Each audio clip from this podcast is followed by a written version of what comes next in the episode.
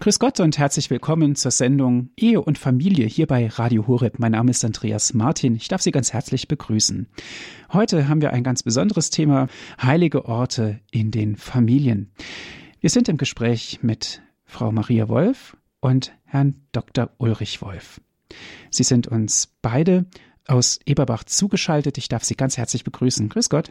Grüß Gott, Grüß Herr, Gott. Martin. Herr Martin. Schön, dass Sie sich heute die Zeit genommen haben. Ich darf Sie kurz vorstellen. Frau Maria Wolf ist Jahrgang 1960. Sie studierte katholische Theologie in Mainz. Sie schrieb die Diplomarbeit zum Thema Symbol und Brauchtum in der Familie und ihre Bedeutung für die religiöse Sozialisation. Nach dem Studium ist sie ehrenamtliche Mitarbeiterin in der Kirchengemeinde und darüber hinaus in der Schönstadt Familienbewegung. Frau Wolf, ist das alles richtig so? Ja, das ist alles richtig so. Wunderbar. Herr Dr. Wolf ist Jahrgang 1958. Er studierte Elektrotechnik an der Technischen Hochschule in Aachen, promovierte in Elektrotechnik in Darmstadt und arbeitet als Abteilungsleiter für Elektrotechnik in einer Maschinenbaufirma in Eberbach. Mir fällt auf, Familie Wolf, wenn ich die beiden Lebensläufe mal miteinander ein klein wenig vergleiche, sind sie doch sehr differenzierend. Frau Wolf, Sie sind Theologin, Sie haben Ihre ja. Diplomarbeit zu dem Thema Symbol und Brauchtum geschrieben in der Familie. Ja. Und Herr Dr. Wolf, Sie sind Elektrotechniker, Sie sind Techniker, wahrscheinlich Wissenschaftler auch. Das ist ganz was anderes. Was verbindet Sie denn miteinander als Familie? Also was uns miteinander verbindet, ist, glaube ich, ganz wesentlich die, ähm, die religiöse Erfahrung. Also wir haben uns im kirchlichen Rahmen auch kennengelernt. Wir haben uns äh, in der Vorbereitung eines Jugendfestivals in Schönstadt kennengelernt. Wir waren beide im Vorbereitungsteam gewesen und haben einfach gespürt, dass wir die gleiche Perspektive haben. Ja, das ist sicher ein wesentlicher mhm. Punkt. Mhm. Ich meine, Sie als Diplom-Theologin und Herr Dr. Wolf, Sie als Elektrotechniker, man sagt ja immer so schön, Gegensätze ziehen sich an oder stoßen sich auch ab. Kann man das darauf auch beziehen? Ja, es ist eine Ergänzung. Ähm, in allem, was wir bisher gemacht haben, haben wir deutlich gemerkt, dass dadurch, dass ich auch tatsächlich am Arbeitsleben in einer ganz normalen Wirtschaft teilnehme, äh, auch die Dinge, die meine Frau macht, ähm, ganz anders geerdet werde, immer wieder rückgebunden werde an das ganz konkrete Leben im Alltag vieler Menschen. Mhm. Sie sind seit 1984 ein Paar, verheiratet, haben drei Kinder ja. und gehören auch zum Institut der Schönstadtfamilien. Ja. Das Thema ist ja heilige Orte in den Familien. Und was ist denn so ein heiliger Ort, Frau Wolf? Gut, ein heiliger Ort, denke ich, ist ein Ort, wo einfach Gott spürbar ist oder wo er da ist, wo der Himmel da ist. Das würde ich als heiligen Ort bezeichnen. Das kann im Prinzip überall sein. Aber es gibt einfach Orte, wo man das intensiver und dichter spürt. Und ich glaube, wir Menschen sind auf so dichtere Erfahrungen angewiesen. Und ich glaube auch deswegen, dass da Gott sich auch drauf einlässt, ja, dass er uns das zuteil werden lässt, dass wir Orte haben, wo er mehr vielleicht oder deutlicher, intensiver äh, erspürt werden kann als an anderen Orten, ja. Mhm. Also heiliger Ort, verstehe ich das richtig so, kann zum Beispiel natürlich die Kirche sein, kann aber auch genauso gut die Familie sein. Ja. Mhm. Wenn das ein Platz ist, äh, ja, wo äh, Gott einen Platz hat, dann ist das ein heiliger Ort. Ja, schon allein, gut, allein äh, schon durch das Ehesakrament, denke ich. Wir haben äh, beschlossen, nicht zu zweit unseren Weg zu gehen, sondern zu dritt. Von daher ist an sich schon unsere Lebensgemeinschaft ein heiliger Ort, wenn man das so will, ja. Heilige Orte in den Familien. Herr Dr. Wolf, was ist denn in der Familie ganz konkret ein heiliger Ort? Gibt es da bestimmte Zonen, wo man sagen kann, hier genau da ist uns Gott ganz gegenwärtig, er ist ganz nah bei uns in der Familie? Ja, wir haben da also äh, einen bestimmten Raum eingerichtet, beziehungsweise eine Ecke in einem Raum, wo wir das ein wenig manifestieren. Das wird durch Symbole und Bilder dargestellt. Und das ist der Ort, wo wir uns dann in diesem Anliegen auch immer wieder versammeln und da eben versuchen, auch Gottes Nähe besonders zu erspüren. Sie versammeln sich da zum Gebet. Ist das so zu sehen wie eine Kapelle oder erklären Sie uns das doch mal? Das ist ein, eine Raumecke, ist also kein eigener Raum. Wenn einer Platz hat, kann er das natürlich auch machen. Mhm. Eine Raumecke, wo äh, als Hauptsymbol natürlich das Kreuz, als christliches wichtigstes Symbol. Bilder von Heiligen, an allererster Stelle das Bild der äh, Heiligen Gottesmutter, mit der wir auch besonders verbunden sind und von Personen, die uns wichtig geworden sind im Laufe des Lebens. Die äh, sind zentral und die führen uns zu dem, was äh, zu, ja, zur Nähe Gottes hin. Was hat Sie denn ganz konkret bewogen, sich so einen Raum in Ihrer Familie, in Ihrem Haus, dort, wo Sie wohnen, was hat Sie denn bewogen, sowas einzurichten? Was war denn der, der ausschlaggebende Punkt dafür? Ja. Gut, wir kennen das aus unserer Bewegung, aus der Schönstadtbewegung. Da hat das seit einigen Jahrzehnten eine Tradition, das sogenannte Hausheiligtum. Ähm, wir haben das bei unseren Eltern erlebt, beide. Beide Eltern haben zu der Familienbewegung gehört und haben also ganz unabhängig voneinander an verschiedenen Orten ihr Hausheiligtum gehabt, ja. Und wir sind als Kinder beide damit groß geworden und haben da auch emotionale Erlebnisse gehabt. Äh, unsere Häuser zu Hause hatten eine Seele, ja. Das war einfach ähm, ein Bezugspunkt, äh, besonders auch in dichten Zeiten unseres Lebens auch als Kinder. Und äh, das hat uns geprägt. Ich möchte ein kleines Beispiel erzählen. Ich erinnere mich immer noch an Hochwasser in unserem Keller. Und äh, ich war damals ein kleines Kind und dann hat mein Vater wahrscheinlich auch nicht so recht gewusst, was er mit mir jetzt anstellen soll. Ich war so aufgeregt und hatte Angst. Und dann hat er mich äh, zu unserem Hausheiligtum gebracht und hat also mich dahin platziert und gesagt, äh, am besten betest du jetzt da, damit wir gut das Wasser aus dem Keller rauskriegen. Ja, und äh, das sind immer wieder solche Erlebnisse gewesen, wenn wenn besondere Tage waren, wenn wenn es Zeugnis gab oder irgendwas. Die Sachen, die sind ins Hausheiligtum gebracht worden. Das war der Erlebnisort, wo wir den Eindruck hatten, unser Leben, unser ganz konkretes Alltagsleben hat was mit dem lieben Gott äh, zu tun und mit dem Himmel zu tun. Und das hat uns bewogen, das dann auch praktisch von Beginn an unserer Ehe äh, auch äh, in unserem Haus zu haben, ja. Das ist was ganz Wunderbares und ich könnte mir vorstellen, dass Sie jetzt in diesem Moment auch ganz vielen Zuhörern Mut gemacht haben, vielleicht auch sich so einen Ort einzurichten, wo sie alles hinbringen können. Frau Wolf, Sie haben erzählt, Sie haben das schon aus Kindheitstagen so kennengelernt. Sie haben gesagt, das Haus hat eine Seele bekommen. Sie ja. selber haben auch Kinder. Und haben Sie denn dieses, diese Seele des Hauses auch Ihren Kindern beigebracht? Haben Sie das auch gezeigt? Es gibt hier einen Ort, wo du wirklich alles sagen kannst, wo du alle deine Sorgen da lassen kannst. Gut, wir haben mit unseren Kindern, äh, als sie klein waren, von Anfang an äh, in dem Hausheiligtum gebetet, also abends überlegt, äh, wie sind wir von Gott den Tag über begleitet worden, äh, was hat er uns geschenkt, wir haben gedankt, wir haben äh, die Bitten dahin getragen. Äh, die wussten, wenn sie eine Arbeit schreiben in der Schule, werde ich da eine Kerze stecken und es war für sie erlebnismäßig äh, immer mehr als auch ein Herrgottswinkel, sondern das war also ein lebendiger Ort der Gegenwart Gottes. Ja, das kann man, glaube ich, schon so sagen. Äh, als die jetzt aus dem Haus gegangen sind, so nach und nach, also es sind jetzt es ist immer so ein Kommen und Gehen, weil sie im Studium sind und in der Ausbildung. Ähm, und ja gut, dann war beim Abschied klar, wir gehen da in das Hausheiligtum mit unseren jungen, erwachsenen Kindern und beten da was, wenn sie ins freiwillige soziale Jahr gehen, wenn sie ins Studium starten.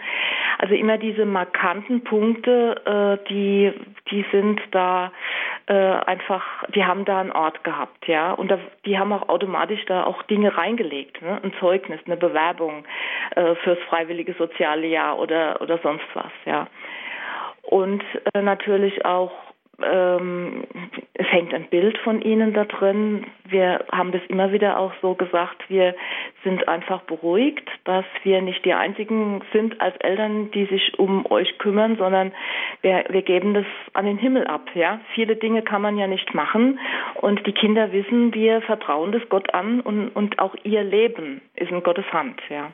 Herr Dr. Wolf, mal ganz ehrlich, man sagt ja, in der Familie entsteht sozusagen die Kirche. Die Familie ist eigentlich schon Gottesdienst. Aber könnte so ein Raum unter Umständen auch den Gottesdienst ersetzen? Äh, nein, ersetzen nicht, ergänzen. Äh, die Heilige Messe hat schon einen ganz besonderen Stellenwert, weil da Christus äh, im Sakrament des eucharistischen Brotes gegenwärtig ist. Das ist eine andere Art von Gegenwart, die auch nicht zu ersetzen ist. Also die Heilige Messe und die Eucharistiefeier hat ihren eigenen Platz, ihren eigenen Wert, insofern auch die Kirche. Aber es sind halt herausgehobene Zeiten, wo man die Heilige Messe besucht und der ganz normale Alltag, das tagtägliche Leben mit allem, was einen bewegt, der Ärger mit den Kollegen, mit den Nachbarn, aber auch die Freuden, die man hat, den Spaß, alles kann man da hinbringen wofür man nicht jedes Mal in die Kirche rennen würde. Das heißt, Sie bringen die Kirche sozusagen konkret in Ihr ganzes Leben hinein, in die Aktualität der Familie. Das ist das Bestreben, dass Gott nicht was für, nur für den Feiertag ist, sondern dass Gott ein Gott des ganzen Lebens ist, des alltäglichen Lebens. Das ganze Leben hat mit Gott zu tun. Ich kann äh, daraus Kraft schöpfen, dass ich weiß, er ist bei mir.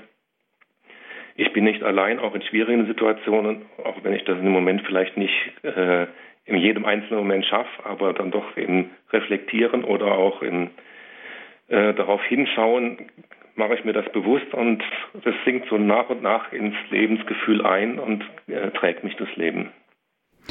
Heilige Orte in den Familien, das ist heute unser Thema hier in der Sendung Ehe und Familie bei Radio Horeb.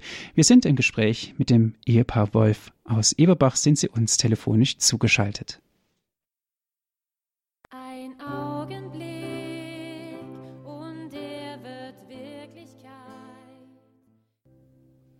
Sie hören die Sendung Ehe und Familie hier bei Radio Horeb, heute mit dem Thema Heilige Orte in den Familien.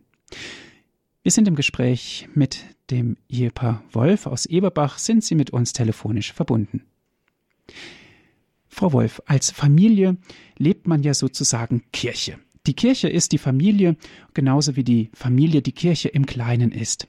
Sie haben sich in Ihrer Familie, in Ihrem Haus, dort wo Sie wohnen, einen Raum eingerichtet, eine Ecke eingerichtet, in der sie beten, in der sie auch alle Sorgen darbringen können, in der sie Gott ganz nahe sein können.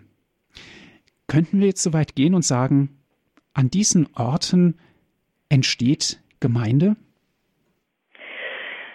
Ja, also ich glaube, dass in der jetzigen pastoralen Situation ganz deutlich wird, dass das nicht mehr so funktioniert, sondern ich glaube, dass wir äh, in einer Zeit sind, wo Kirche sich von unten her, von, von den Häusern her, äh, ja, neu finden muss, neu aufbaut. Und ich glaube, dass das äh, wirklich auch in den Familien ganz wesentlich passiert. Äh, ich würde sagen, so ein Familienhaus ist ein Ort, wo Gemeinde gebaut wird, ja. Herr Dr. Wolf, was meinen Sie dazu?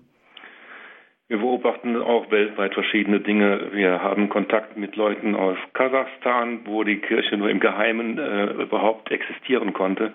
Da war es ganz wesentlich, dass die Kirche in den einzelnen Häusern überhaupt fortgeführt wurde. Da gab es keine Kirchen und dergleichen.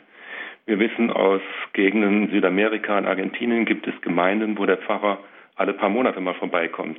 Auch da ist es notwendig, dass die Kirche andere Orte hat als äh, nur ein Gebäude, was in der Mitte einer Pfarrei steht.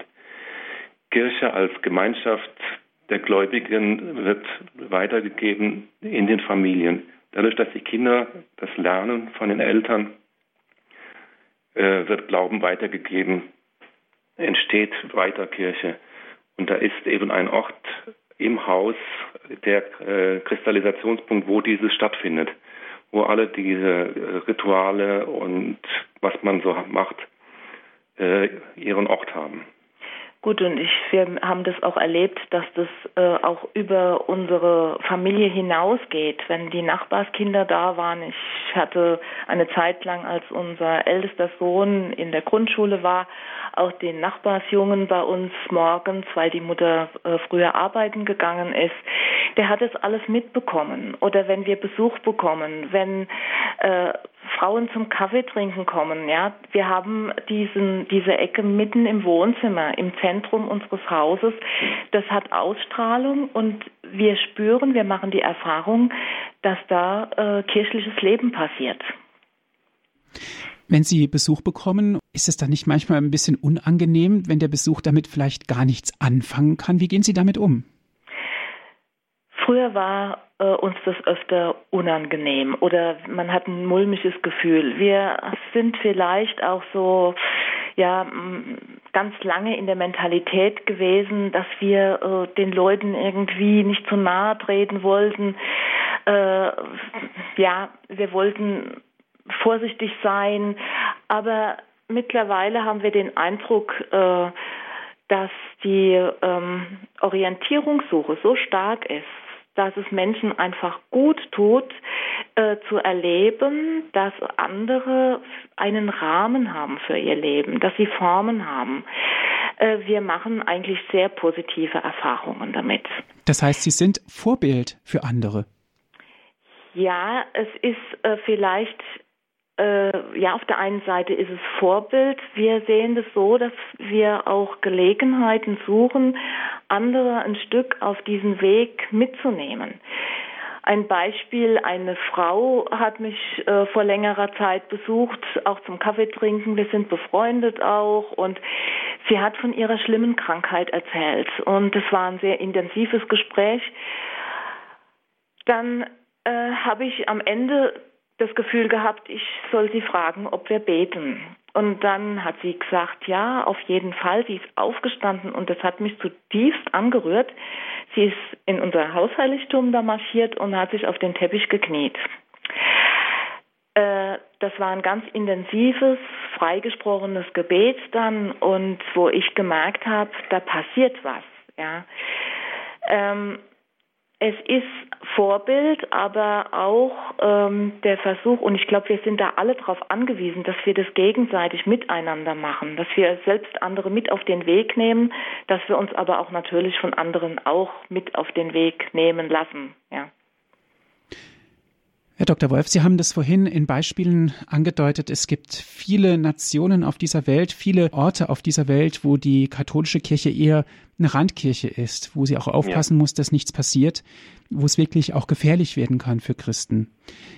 Dort geschieht Gemeindeaufbau im Kleinen und im Grunde genommen sind wir wieder da, wo alles angefangen hat, nämlich in der, bei den Urchristen, wo in den Familien zunächst die Kirche entstanden ist, wo alles genau erstmal unter dem eigenen Dach stattgefunden hat, bevor man sich, neudeutsch ausgedrückt, geoutet hat sozusagen. Mhm. Im Grunde genommen, meinen Sie, wir sind wieder an einer solchen Zeit angekommen oder wie sehen Sie das? Äh, vielleicht noch nicht ganz, aber die Tendenz geht stark in die Richtung. Wir erleben es äh, hierzulande, dass die Seelsorgseinheiten immer größer werden, äh, immer unüberschaubarer. Der Kontakt, der persönliche Kontakt zu einem Pfarrer äh, wird immer schwieriger oder umgekehrt. Er kann sich viel weniger um Einzelne kümmern. Er ist überfordert und äh, Laien in entsprechender Anzahl stehen auch nicht zur Verfügung, die hauptamtlich solche Aufgaben übernehmen würden. Es sind tatsächlich die ehrenamtlichen Laien, ganz konkret eben auch die Familien, mehr und mehr gefragt. Wir bekommen mit, wenn Kommunionkurse gehalten werden, die Mütter, die sich vielleicht noch da breitschlagen lassen, Verantwortung zu übernehmen, die wissen gar nicht mehr, wie sie den Kindern den Glauben weitervermitteln sollen. Die sind total überfordert. Deswegen ist es wichtig, dass es immer mehr auch solche Kernzellen gibt, wo Glaube weitergetragen wird, von wo aus dann wieder neu Glaubenszeugnis gegeben wird. Da sind wir wieder bei dem Beispiel, was Sie dann geben Erzählen Sie das auch weiter, dass Sie einen Gebetsraum haben, eine Gebetsecke, um damit andere auch dafür zu begeistern? Ja, das machen wir schon. Äh, wenn, wenn wir mit Freunden zusammen sind oder auch in Gesprächen, also ist jetzt vor allem äh, in meinem Arbeitsfeld, bin ich ja auch hier immer wieder mit äh, Frauen im Gespräch. Ähm, Vielleicht ein Beispiel. Ich habe im Laufe der, des letzten Jahres zwei erwachsene Frauen auf die Firmung vorbereitet, beziehungsweise eine der Frauen auch auf die Erstkommunion, eine 60-Jährige und eine 35-Jährige. Und das habe ich ganz bewusst bei uns zu Hause äh, im Wohnzimmer gemacht. Da der erste, äh, die erste Sache war, dass wir eine Kerze entzündet haben, dass wir da an diesem heiligen Ort gebetet haben und äh, die sind da schon automatisch hin. Ja, äh, also eine der beiden Frauen ist immer zuerst in diese Ecke und hat ein Kreuzzeichen gemacht. Das fand ich hochinteressant und die haben sich auch beide sowas, ohne dass wir das angeregt hätten, ja, äh, zu Hause eingerichtet. Und wir haben immer gesagt, es geht nicht einfach darum, dass man nur ein Kreuz und ein Bild hinhängt, sondern es geht um den Vorgang, dass wir in einem Bündnis mit Gott stehen, dass wir äh, Gott und die Gottesmutter und ja diejenigen, mit denen wir da im Himmel verbunden sind, dass wir die einladen in unser Haus. Dann es ist eine Einladung. Sie sollen zu Mitbewohnern werden und die haben das automatisch auch bei sich zu Hause gemacht. Das ist toll. Damit haben Sie natürlich auch einen ganz wertvollen Dienst geleistet. Sie haben Menschen den Glauben näher gebracht. Sie haben vielleicht die Menschen an den Glauben herangeführt. Machen Sie das öfter? Wo sich das ergibt, ja. Also wir haben auch Gespräche immer wieder mit den Nachbarn, die Kinder haben. Und äh, ich muss sagen, ich provoziere das. Weil ich denke, ähm, wir, wir stehen in dem Auftrag. Wir sollen von der Hoffnung, die uns selbst trägt, äh, erzählen. Ja, und das ist nicht einfach nur eine Katechese. Mir ist Katechese zu wenig, sondern das ist, es geht darum, äh, dass wir Leben teilen, dass wir von den Lebenserfahrungen, die wir mit Gott und mit dem Glauben haben, erzählen. Und dann werden natürlich auch Inhalte transportiert. Und ähm, ja, die Gelegenheiten, die sich ergeben, die, die nutzen wir ja.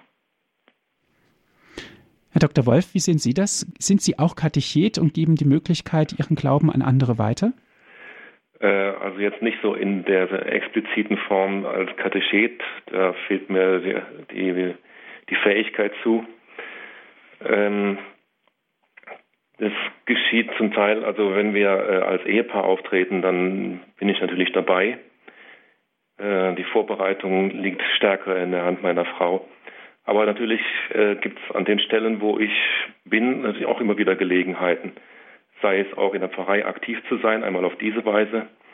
Oder zum Beispiel im Büro der Bildschirmschoner ist auch ein Marienbild. Und wenn der auftaucht, das, das ist ganz klar, dass da was ist. Die Kollegen kennen alle den Bildschirmschoner. Ich bin zwar noch nicht darauf angesprochen, doch einmal bin ich darauf angesprochen worden.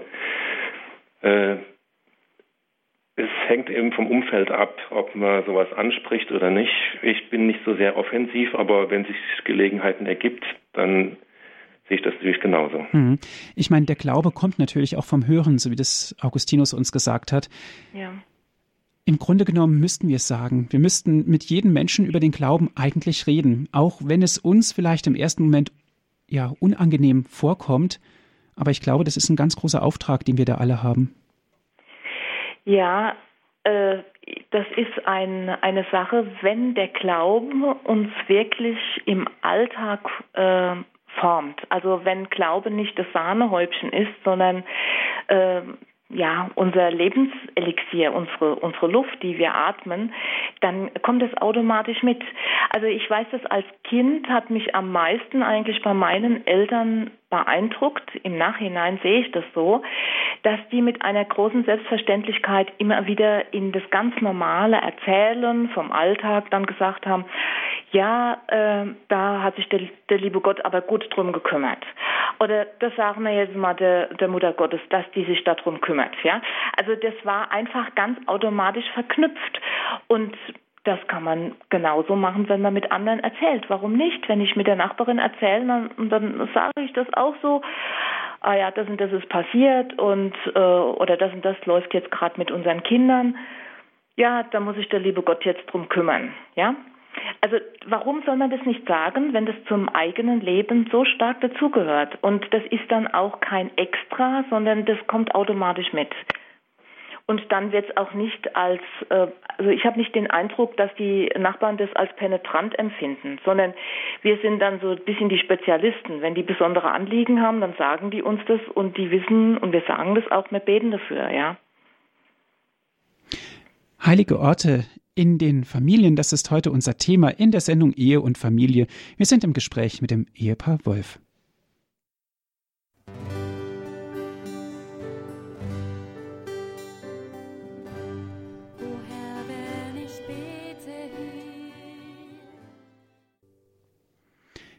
Ehe und Familie hier bei Radio Horeb. Mein Name ist Andreas Martin. Ich freue mich, dass Sie jetzt wieder mit dabei sind. Heute sprechen wir über das Thema heilige Orte in den Familien und wir sind im Gespräch mit dem Ehepaar Wolf. Aus Eberbach sind Sie uns jetzt zugeschaltet. Liebe Familie Wolf, Sie haben gesagt, Hauskirche ist eigentlich der Ort, wo die Kirche entsteht. Sie haben eine Ecke eingerichtet, in der Sie beten. Haben Sie denn auch Kraft erfahren? Können Sie das an irgendwas festmachen, dass Sie sagen, ja, ich bin da mal gewesen und habe gebetet und ich habe wirklich Gottes Gnade erfahren? Ja, das ist immer wieder der Fall. Ähm, es gibt schon auch so ein paar markante Stellen. Also wir waren zum Beispiel ein junges Ehepaar, und ich erinnere mich sehr gut, als wir beieinander gesessen haben auf dem Sofa und im Gespräch ging nichts mehr.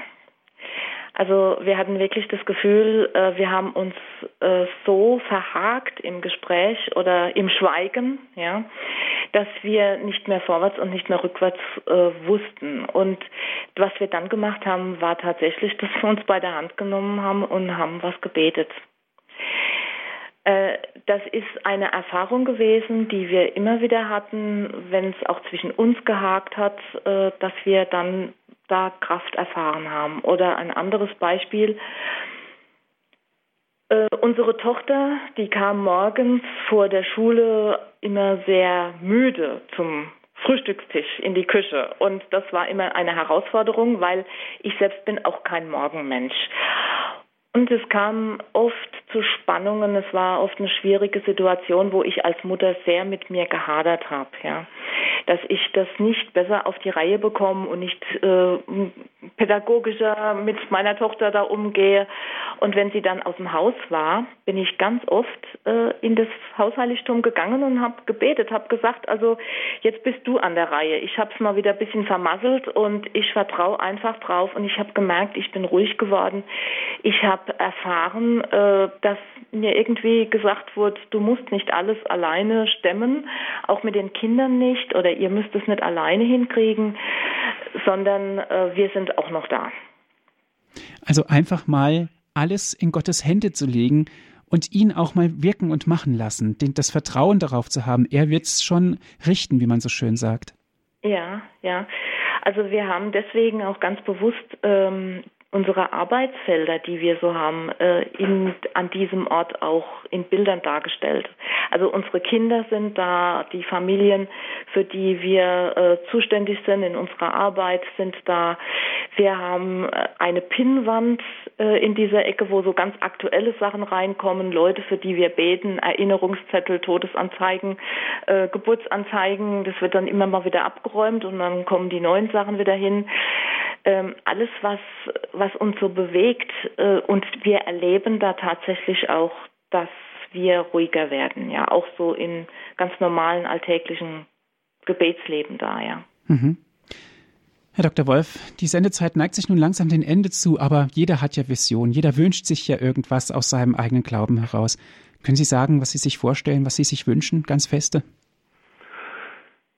Ja, dass der Glaube weiter weiterhin existiert, dass immer mehr Leute das Eigentliche des christlichen Glaubens äh, erkennen, dass sie spüren, dass Gott da ist, dass er uns liebt, dass äh, ja und dass wir dazu beitragen, auch mit Hilfe dieses Hausheiligtums, dass das im Leben möglichst vieler Menschen äh, Realität wird, dass eben Gottes Liebe auf dieser Welt erfahrbar ist und dass wir uns gegenseitig auch mit dieser Liebe beschenken und dass so auch äh, Kirche wieder neu wächst.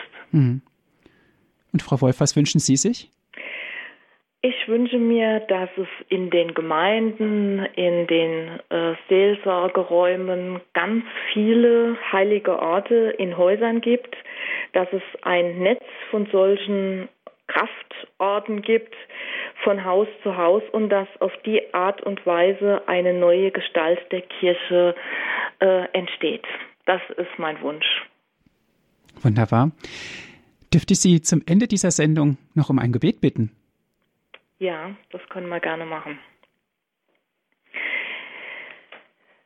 Vielleicht äh, beten wir ein Gebet, das wir äh, von Pater Kentenich kennengelernt haben und was wir jeden Tag für unsere Kinder beten. Mhm. Äh, wenn wir das gemeinsam als Ehepaar beten dürfen, dann machen wir das jetzt einfach.